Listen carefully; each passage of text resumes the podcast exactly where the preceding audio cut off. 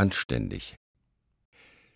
In der Botschaft Israels wurden im Sommer 2006 fünf Mitglieder der Widerstandsgruppe Europäische Union, Georg Großkurt, Robert Havemann, Paul Rentsch, Herbert Richter und Anneliese Großkurt, siehe Anneliese, von Yad Vashem als Gerechte unter den Völkern geehrt. In der Rede, die ich hielt, hieß es, wenn Menschen sich versammeln, um andere Menschen auszuzeichnen, die sich, wie wir zu sagen pflegen, menschlich verhalten haben, dann hat das leicht etwas Befremdliches, zumindest etwas Steifes. Es gibt aus guten Gründen eine Verlegenheit vor dem Guten und vor den Guten. Wie soll man auftreten und was soll man sagen, wenn wie hier fünf Menschen geehrt werden, die in finstersten Zeiten offenbar zu den Ausnahmen gehörten, obwohl sie für uns hier keine Ausnahmen waren, sondern Vater oder Mutter oder Mann oder Verwandte oder Freunde, die sich gegenüber anderen Menschen nichts weiter als normal, also hilfsbereit, anständig, freundlich, solidarisch benommen und dafür ihr Leben riskiert haben. Das Wort Widerstandsgruppe führt leicht zu Missverständnissen. Es ist wichtig zu betonen, dass die Geehrten schon lange, einige Jahre vor der formellen Gründung der EU, die erst im Juli 1943 erfolgte, im Sinn der heutigen Auszeichnung tätig waren. Juden verstecken oder Verstecke für sie organisieren, Lebensmittel für die Versteckten beschaffen, falsche Papiere für sie besorgen oder die in ihren Verstecken tagsüber Eingesperrten mit Diaabenden aufmuntern, andere unter falschem Namen ärztlich behandeln, das gehörte fast zum Alltag dieses Freundeskreises, zu dem wir auch die tapferen Frauen Antje Havemann, Grete Rentsch und Maria Richter zählen dürfen. Außerdem horchten sie hohe Nazis aus, halfen jungen Männern bei der Musterung der Wehrmacht durchzufallen oder jungen Frauen, die von der Gestapo gesucht wurden, weil sie Juden versteckt hatten. Erst im Juli 1943 also, nach Mussolinis Sturz, formierte sich der Viererkern zur Europäischen Union. Sie wählten diesen Namen, weil zumindest Havemann und Großkurt sicher waren, dass ein antinazistisches Deutschland nur in europäischer Kooperation aufgebaut werden könne. Nun halfen sie auch Widerstandsgruppen ausländischer Zwangsarbeiter, formulierten in Flugblättern ihr Programm und suchten weiterhin verfolgte Einzelne zu verstecken und zu retten. Das Gute, sagte ich, bringt uns in Verlegenheit, oder die Guten bringen uns in Verlegenheit. Nicht nur, weil hier in Deutschland Menschen, die sich Mühe geben, nicht nur an sich und ihren Besitz zu denken, also die Scheuklappen des Egoismus zu überwinden, von feuilletonistischen Zeitgeistvertretern gern als Gutmenschen denunziert werden, sondern weil die, die wir Gerechte oder Gute nennen dürfen, ja selbst immer wieder betont haben, dass sie nur das Normale, das Selbstverständliche getan haben. Es gab keine Helden in der Europäischen Union und ihrem Umkreis, keine heroischen Einzelfiguren, keine großartigen Kämpfer des Widerstands. Es war eine Gruppe von anständigen Leuten, die sich aufeinander verlassen konnten, eine eher lockere Gruppe mit politischem Verstand, guten Nerven und Instinkt, die zu ihrem Mut auch noch Glück hatte aber das leider nur bis zum Sommer 1943, als ein geschickter Nazispitzel daherkam. Anstifter als ich oder wir nach achtstündigem Rütteln und Schütteln und Rollen aus den Interzonenzügen stiegen, die billigen Koffer, beschwert mit der Unschuld der Taschenbücher aus Kleinstadtbuchhandlungen und mit viel zu weißer Wäsche, zogen uns hinab in den Bahnhof Zoo, siehe Ankommen, und in die Stadt, und den Bus mit der richtigen Nummer und die ersten Ziele einer ängstlichen Neugier suchten, und als wir ausgestattet mit Waisengeld, Fersengeld und dem Ehrgeiz alle Energie auf die Fantasie und ihre Göttin Literatur zu richten, noch benebelt von der Blasiertheit der frisch rasierten Zwanzigjährigen, die alles sein wollten, nur nicht provinziell, als wir so unentdeckt und ohne Anstiftung zur Entdeckung durch Dahlemer Hörsäle irrten, in denen der Staub und die Jahreszahl und die Unterwürfigkeit vorherrschten, und als wir nach diesen Umwegen wieder in der Gegend des Bahnhofs, in der Straße des 17. Juni, in den oberen Stockwerken angelockt und eingeladen angekommen waren, da staunten wir, dass wir plötzlich erwünscht und willkommen waren. Das war eine der wichtigsten Gesten des Anstifters Walter Höllerer im Literaturland Berlin Mitte der 60er Jahre. Auch das Lachen, mit dem er begrüßte, was uns so ernst und wichtig war, und das Abschmecken der Kleinigkeiten und die Fragezeichen drohenden Stirnfalten, die jedes Interpretationspathos zunichte machten, so lernten wir dann doch von einem ordentlichen Professor, der listig genug war, gerade die Leute für eine querköpfige Literaturerforschung einzuspannen, die sich in ihren Studentenzimmern mit dem Verfertigen eigener Gedichte und Erzählungen abmühten und lernten von einem außerordentlichen Professor, dessen Verdienste um die Erweiterung der literarischen Weltbilder so bekannt sind, dass ich hier nicht die 193. Laudatio schreiben werde, von dem aber doch das eine wiederholt gerühmt werden muss. Er brachte uns bei, dass es stets darauf ankommt, wie ein Autor schreibt und nicht nur darauf, was er schreibt, und der uns vorführte, dass ewig ein literarischer Hornochs bleibt, wenn nicht gleichzeitig die Fähigkeiten der Alten, nehmen wir Jean Paul, und die der Modernen, Joy with Joyce, und die der Zeitgenossen, zum Beispiel Peter Weiß, zu schätzen vermag, so dass wir endlich begriffen, was wir schon in den Interzonenzügen ahnten und immer neu begreifen mussten, dass Literatur alles ist oder nichts. Anstrengend. Wie anstrengend, wie lästig sind mir diese Lesungen, moserte der alte Nörgler Martin Walser, als wir 1998 auf unseren Doppelauftritt warteten vor 500 Leuten in Dresden. Dabei ließ er wohl keine gut bezahlte Lesung aus und erschien stets mit möglichst junger weiblicher Begleitung. Ach was, Lesungen sind Erntereisen, entgegnete ich spontan. Der Bauer erntet um seinen Hof herum, wir reisen halt ein bisschen, um auch auf den ferneren Äckern zu ernten, in Dresden und anderswo. Er lächelte. Seiner Begleiterin gefiel der Vergleich nicht, was ich nicht gleich verstand. So frech mit der Ernte auch auf die überall frisch gepflückten jungen Frauen anzuspielen, war ich gar nicht gewesen.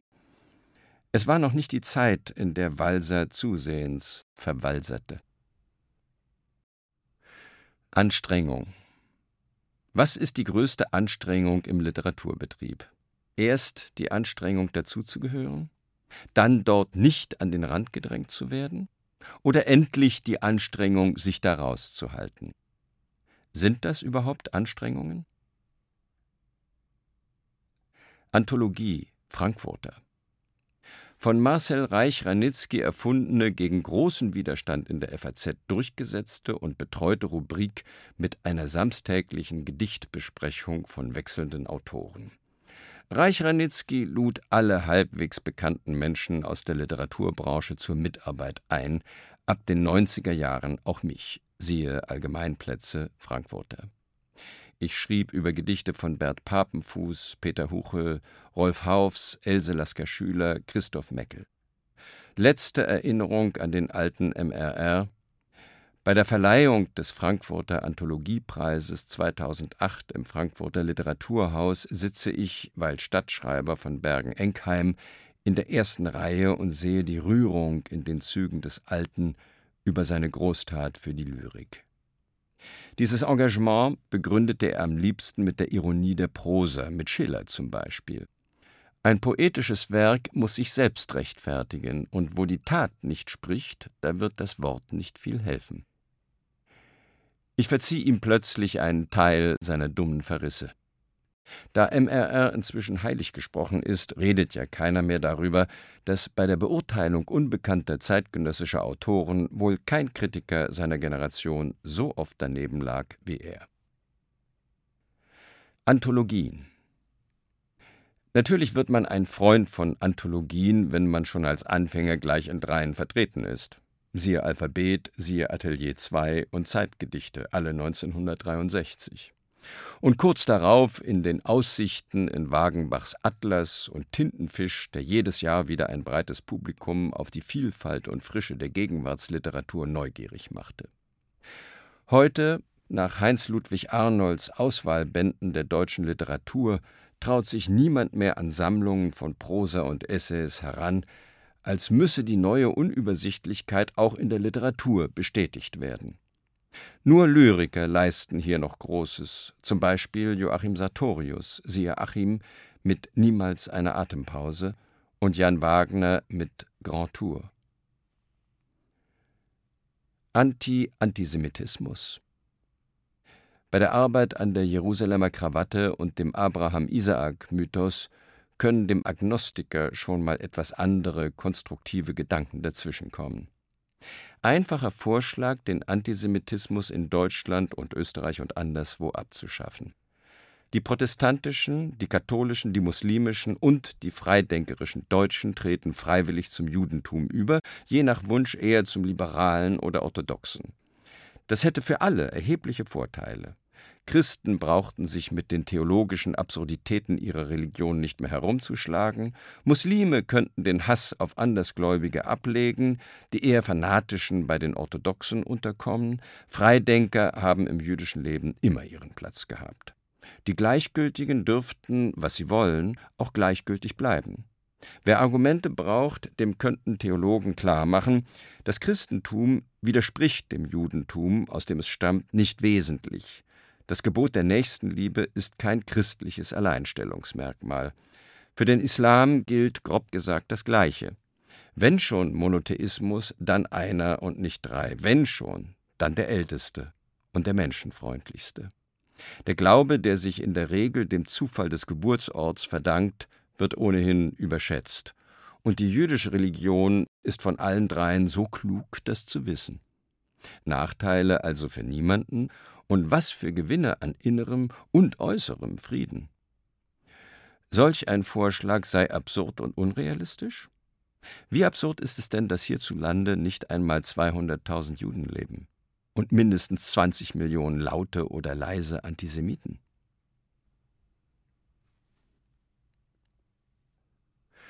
Antinazis kommen in der Nachkriegszeit ins Irrenhaus. Das zeigt Wolfgang Neuss in seinem erstaunlichen Film Wir Kellerkinder schon 1960 mit hellsichtigem Witz. Wer sich gegen die alten und geschäftstüchtigen Nazis wehrt, wird kaltgestellt. In den Herbstferien 1960 waren mein Bruder und ich eine Woche bei Verwandten in Bielefeld und sahen den Film bei einer sogenannten Uraufführung in einem großen, fast leeren Kino. Nach der Vorstellung stand dieser uns unbekannte Wolfgang Neuss vor dem Vorhang und beantwortete ein paar Fragen aus dem Publikum. Kleines Pflichtprogramm und doch überzeugend. Er tat mir leid, vor 15 oder 20 Leuten sprechen zu müssen. Keine Ahnung mehr, wer oder was uns beide, 15 und 17 Jahre alt, motivierte, an diesem Nachmittag ausgerechnet in dies Kino zu diesem Film zu gehen. Woher wussten wir von Wolfgang Neuss und seinem wichtigen, witzigen Film?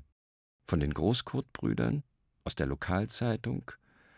Verwandte, Eltern, Lehrer haben uns gewiss nicht dazu animiert. Antiquitätenladen Junge Frau im Antiquitätenladen, Gedicht von 1971. Zwischen dem üblichen Kram, den ich nicht weiter aufzähle, steht die junge Frau, die eine andere Gesellschaft will, aber nicht weiß, ob sie den Mann zu Haus noch will, der auch eine andere Gesellschaft will, und sieht sich um und steht vor dem Antiquitätenhändler, der ihre Zuneigung weckt, indem er ihr sehr altes Spielzeug vorführt, der keine andere Gesellschaft will, ihr aber die Enttäuschungen ansieht.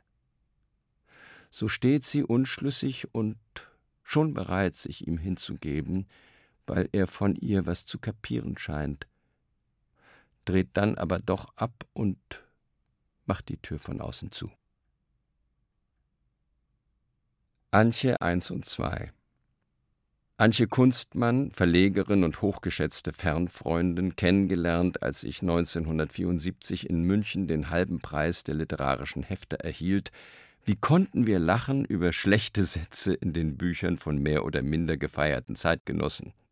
Sie baute in München ihren feministisch inspirierten Verlag auf, ich half in Berlin, den kollektiven Rotbuchverlag zu etablieren, beide der Arbeit fest verbunden. In den 70er Jahren, den Mauerzeiten, war das Wasser zwischen München und Berlin ziemlich tief. Es blieb der Mondscheintarif, fast kostenlose lange Telefonate zwischen 18 und 24 Uhr und bis heute erfreulich viel Übereinstimmung. Antje Vollmer, Bielefeld, eine der ersten Bundestagsabgeordneten der Grünen, die erstaunlicherweise Humor zeigte, als ich ihr nach einer für die neue Partei enttäuschenden Wahl Anfang der 80er Jahre einen Brief wegen irgendeiner vergessenen Bielefelder Angelegenheit schrieb und unterzeichnete mit Ihr Wähler. Antonioni, Michelangelo. Michelangelo Antonionis Film Blow Up von 1966 in London gedreht. In London gesehen im gleichen Jahr. Was siehst du, wenn du siehst? Siehst du auf den Fotos mehr als auf dem, was du fotografierst oder weniger? Wann musst du vergrößern? Wann verkleinern? Erst Jahrzehnte später merkt man, wie wichtig es war, von solchen Filmen gebannt gewesen zu sein, die so heiter, spielerisch und radikal ästhetische Fragen verhandeln. Ähnlich wie ich es in der Musik von Ayla war. In der Literatur dauerte es noch etwas, bis ich zum Beispiel Julio Cortázar entdeckte, von dem die Vorlage für diesen Film stammt. Anwohner literarische Rund um den Lietzensee wohnten und arbeiteten einst Georg Heim, Ernst Rowold, Ferdinand Bruckner, Armin T. Wegner, Erich Maria Remarque, Ludwig Greve, Margret Boveri, Hans Scholz, Sarah Kirsch, Silvia Bowenschen. Ein paar Schritte weiter auch Alfred Döblin und Erich Kästner. Und mittendrin, direkt am See, die Redaktion der Weltbühne mit Siegfried Jakobson, Karl von Ossietzky und Kurt Tucholsky alles gute Geister über den Wassern. Heute sind die schreibenden Nachbarn Verena Aufermann, Irene Fritsch, Andreas Isenschmidt, Thomas Lehr, Manuela Reichardt, Helke Sander, Ingo Schulze und gewiss einige weniger bekannte Leute. Zum Glück hat noch kein Lokalfeuilleton hier ein Dichterviertel entdeckt.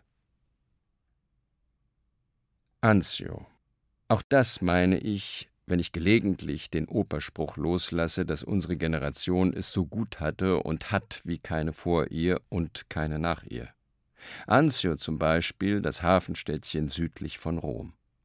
Auch im Fischrestaurant sehe ich hier den jüngeren Bruder meiner Mutter vor mir, der mit 18 Jahren im Januar 1944 als deutscher Soldat in der Schlacht von Anzio eingesetzt war, um die Landung der Amerikaner und Briten zu verhindern. Eine kurze Schlacht, er wurde am Arm verletzt, Durchschuss, fiel in Ohnmacht. Er erwachte von den Schreien Hands up und merkte, dass er nur noch einen Arm heben konnte. Die Amerikaner nahmen ihn gefangen, brachten ihn nach Afrika, dann in die USA.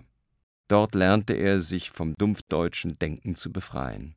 Bis Mai 1945, erzählte er, sei es erträglich gewesen, aber nachdem die Fakten aus Dachau, Buchenwald, Auschwitz bekannt wurden, bekamen sie Verachtung, strenge Schikanen zu spüren, verständlicherweise. Als er nach zwei Jahren entlassen wurde, ging der Transport durch Frankreich. Eine französische Behörde, die weitere deutsche Gefangene als Arbeitskräfte rekrutieren wollte, schickte den letzten Waggon des amerikanischen Zugs zum Tunnelbau in die Pyrenäen, in ihm saß der junge Onkel. Ein weiteres Jahr härtester Arbeit folgte, ehe er schwer krank und entkräftet zurückkam. Er hatte noch so viel Glück gehabt und seinen Humor behalten. Er wurde Exportkaufmann bei Agfa. Anzug Gelegentlich dachte ich in Rom daran, mir einen Anzug nach Maß schneidern zu lassen, einmal im Leben. Erst der Büchnerpreis gab den letzten Anstoß, zu einem Schneider an der Piazza Istria, siehe Albinati, zu gehen. Apfelbaum. In Plötzin steht auf dem Obsthof Deutscher ein Apfelbaum der Sorte Elstar, am Stamm ein Schild mit meinem Namen. Ich habe ihn nicht gepflanzt. Ich glaube auch nicht an den Weltuntergang sondern der Obstbauer mit Namen Deutscher. Der Baum ist ein Dauergeschenk der Tochter Charlotte, siehe Alice, siehe Augen, seit 2004 jedes Jahr 20 Kilo Äpfel vom gecharterten Baum aus dem Havelland.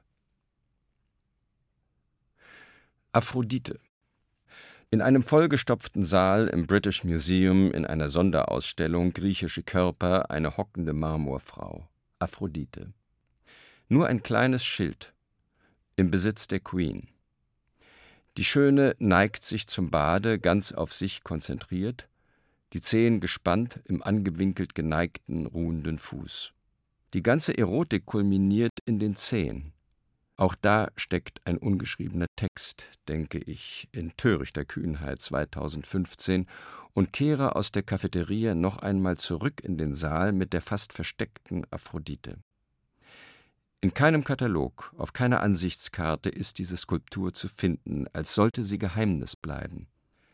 Wie langweilig dagegen die ewigen Männerprügeleien auf dem berühmten Fries der kämpfenden Kentauren. Wenn aus der linken Hand des Papstes etwas werden kann, warum dann nicht aus den Zehen der Aphrodite?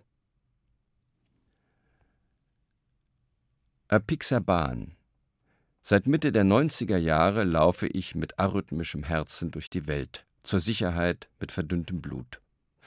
Vor Herzinfarkt oder Schlaganfall rettet mich einstweilen Apixaban. Apokalypse im Vatikan Die Fachleute sind empört, aber aus schlichter Geldgier schleust der Vatikan viel zu viele Besucher durch sein Museum. Überall Stau und Geschiebe. Auch zum Laokoon muss man sich durchkämpfen, fast wie Laokoon. In jedem Raum ist man eingezwängt, nicht nur von schwitzenden Menschen, auch von Kinderwagen, Rucksäcken, Krückstöcken, Kameras. Alles drängt zu Michelangelo in die Sixtinische Kapelle. Die kleine Apokalypse auf dem Weg zum jüngsten Gericht totgetrampelt. Apoll 1 Chef der Musen und Gott der Selbstüberschätzung. Wegen seiner Herkunft aus Delos wird er unter anderem bei Horaz und Kleist auch Delius genannt. Wenn Mars entrüstet oder Delius den Stecken nicht ergreift, Kleist Penthesilea. Von Göttern und ihrer Leier sollte man sich als Dichter möglichst fernhalten, auch von diesem. Dagegen sind die Musen immer willkommen. Die brauchen eine Mutter, Mnemosyne, die Erinnerung aber keinen Chef. Apoll II. Als Rausschmeißer jedoch hätte er heute viel zu tun. Ein Schriftsteller, der weniger auf die Nutzbarkeit und innere Fürtrefflichkeit seines Werkes als auf die Lobeserhebung der gewöhnlichen Zeitungsklitterer achtet, ist in unseren Augen ein verächtliches Geschöpf, den Apoll samt allen Musen aus ihrem Reiche stoßen sollten. Schiller Aporin Gut Leben von Aporin. Notiz 1964